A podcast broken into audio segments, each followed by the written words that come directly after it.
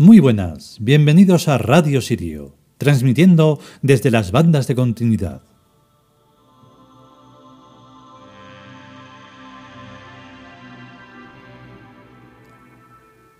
Lo dicho, me repito más que cualquier cosa, pero es que es así. El capítulo de hoy es nuevamente otro universo y es una escena en la que se mezcla lo onírico, lo, lo real y sobre todo lo hiperreal, que es donde todo existe, donde todo se está realizando y que si se tiene la oportunidad, pues se lleva a término porque es lo más, lo más lógico. No se va a llevar a término las cosas que ya se, ya se hacen de manera vulgar, como decíamos ayer, y bueno, en realidad siempre. No. A lo extraordinario hay que darle una oportunidad, aunque nadie vaya a hacerle caso nunca jamás. Siempre habrá alguien que le pueda echar el, vistazo posible e incluso la vivencia. Es decir, yo también me apunto a eso, en vez de a toda esa morralla que hay por ahí que es un rollo.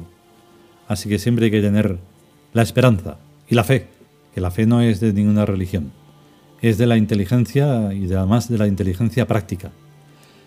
Em, nada más que añadir, vamos con él que es tremendo.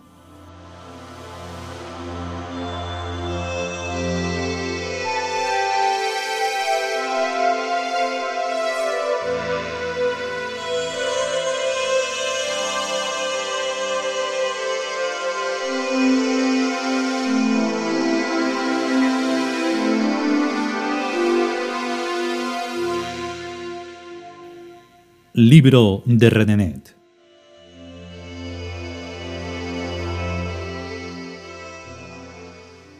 Vigésima entrega.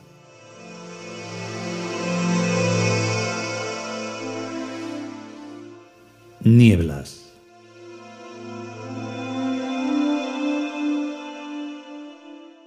El coche descendía despacio por la carretera que bordea la montaña abismo verde bajo el sol naciente que extendía sus rayos sobre una tersa pista de brumas, inacabada y hueca, lechosa dentro, brillante encima, caja algodonada de árboles espectrales y laderas de hierba. Desde el alcantilado sobre la vega, sorprendentemente, el suelo cóncavo se había inundado de un denso océano de brumas, de olas inmóviles, lejano hasta el horizonte, restallando resplandores bajo el sol del alba. Bajo el límpido cielo negro constelado de estrellas, el coche entró de súbito en la ciudad envuelta en niebla. Cúpula humosa atornillada por luces grandes mortecinas. Calles y casas sin aristas. Enormes árboles semifundidos con la noche. Lejanas y perfiladas, la esfinge y las tres pirámides bajo la luna creciente. En el bar, el aire caliginoso e impenetrable de turbios humos de cigarrillos y respiraciones. Más allá, la imagen soleada como un banco comercial moderno en construcción del templo T de Sácara. Un sueño donde un bosque de árboles tersos y oscuros venían del abismo a perderse en el cielo, enrejando la luz dorada de la puesta del sol en el aire puro e inmóvil. Y aquí, en la inmediata penumbra de los alrededores, las altas copas mostraban oblicuas su líquido seco y ardiente, restallando en los bordes un punto de luz.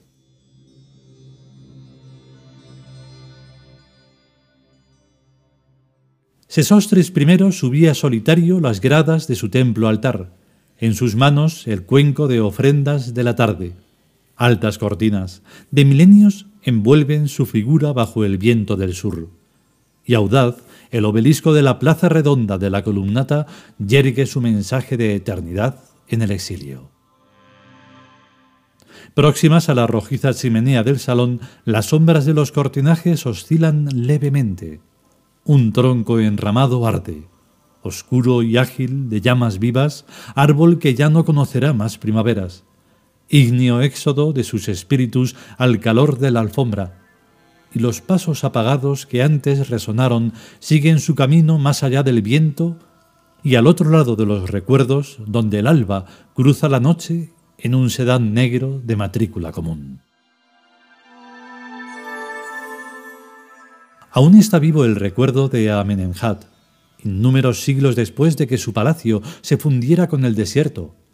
Aún sigue conociendo primaveras el aire que él respiró y las palabras que emanaron de su boca. Todavía la luna en creciente barre nieblas sobre el viento sur y su nombre es pronunciado en sedanes negros que bajan despacio montañas al alba.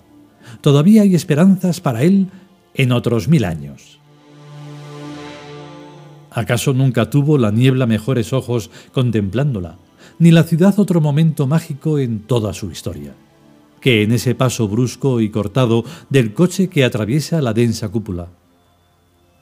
Afuera el universo se quedó distinto, dueño y señor de la otra noche, la de la onírica exactitud de los justos elementos, de los mínimos personajes totalizantes.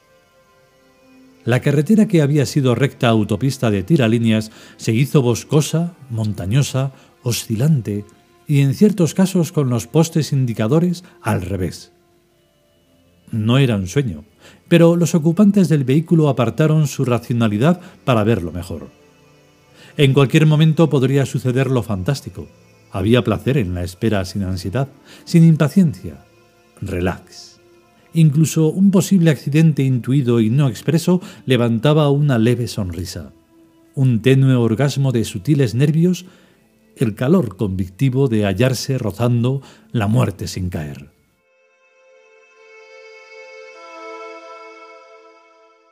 Las voces ondeaban inconexas con a veces fuertes sacudidas de banderolas.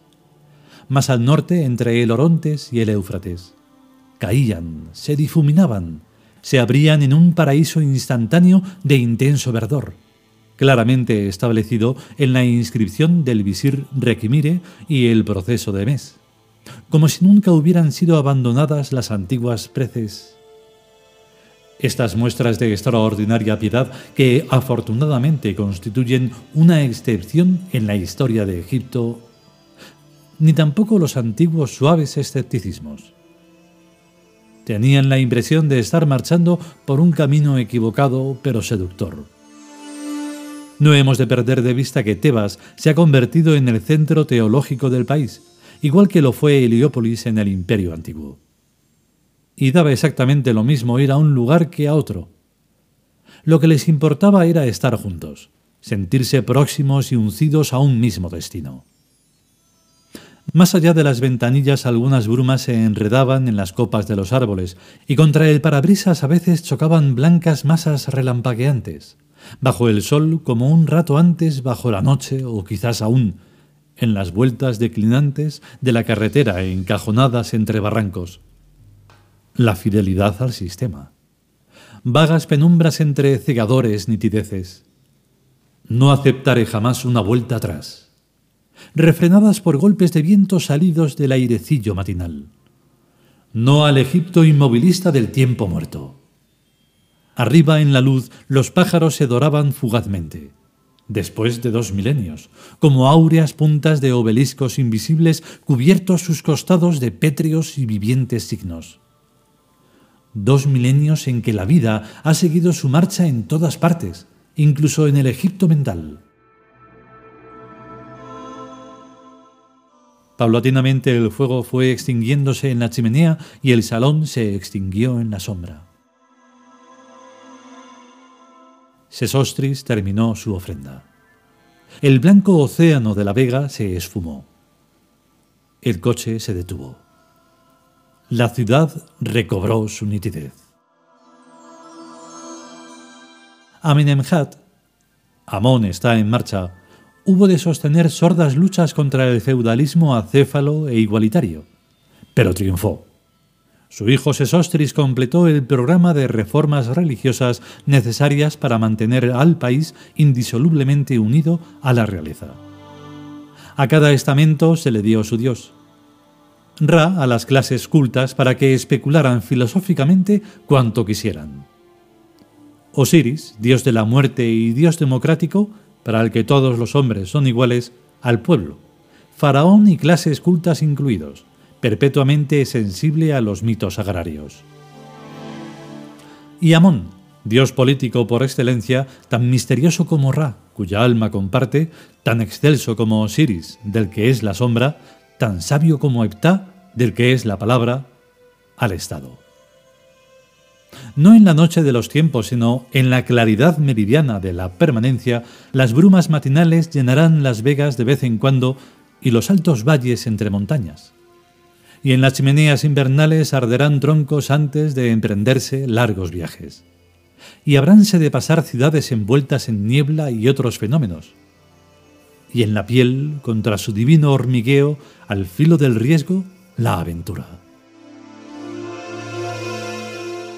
Amenemhat confió su alma a Osiris, dios y señor de la primavera, en el generosamente exacto compromiso del protocolo, enunciado de Ptah, garantizado de Ra, bien quisto de Amón y sellado.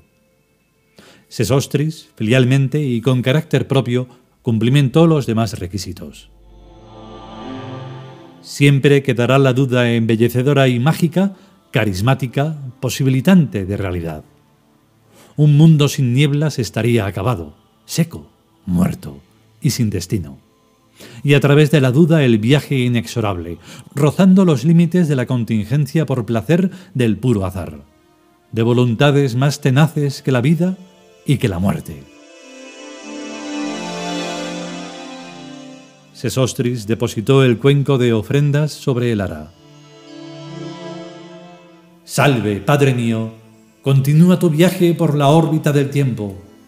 Llámame. Sus ojos contemplaron entre columnas el gigantesco disco rojo del sol poniente, aureolado de inmensas ráfagas, sumergiéndose serenamente en las brumas del atardecer.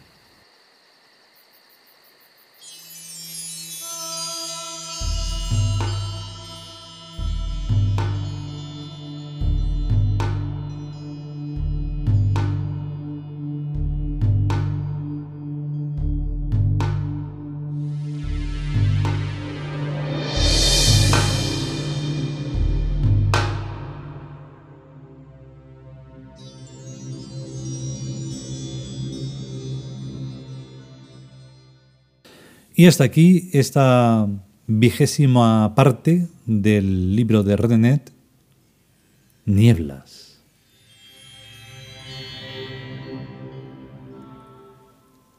Lo que no sé es si la capacidad de imaginar se dará en todos más o menos igual. Así como cuando lees un libro, pues si está más o menos bien escrito, te puedes meter en la historia y verla, y sentirla en casi todos los, los sentidos, pues en esto más o menos es así. En la tercera vez que lo leo, porque primero lo leo para adentro, o sea, en silencio. Después hay que leerlo para ver cómo se desarrolla ahí un poco la voz. Y después ya se graba. Y entonces es como que te vas dando más y más cuenta. Y entonces sientes hasta el hasta el run run, el retumbor del coche el sonido del motor y todas esas, esas visiones y como si fuera posible, en vez de esa cosa mezquina que es ahora mismo las pirámides rodeadas de cochambre y de pobreza, pues sentirlo así, como si fueras al pueblo, a un pueblo normal y corriente, y allí a lo lejos, y no tan lejos, pues están las pirámides y está la esfinge. Todo eso es de lo más posible. Una maravilla. Si podemos y sobre todo si queremos, volveremos con un nuevo capítulo, creo yo que esta vez posiblemente de los dioses chinos. O si no, pues lo que sea. A estar bien. Hasta luego.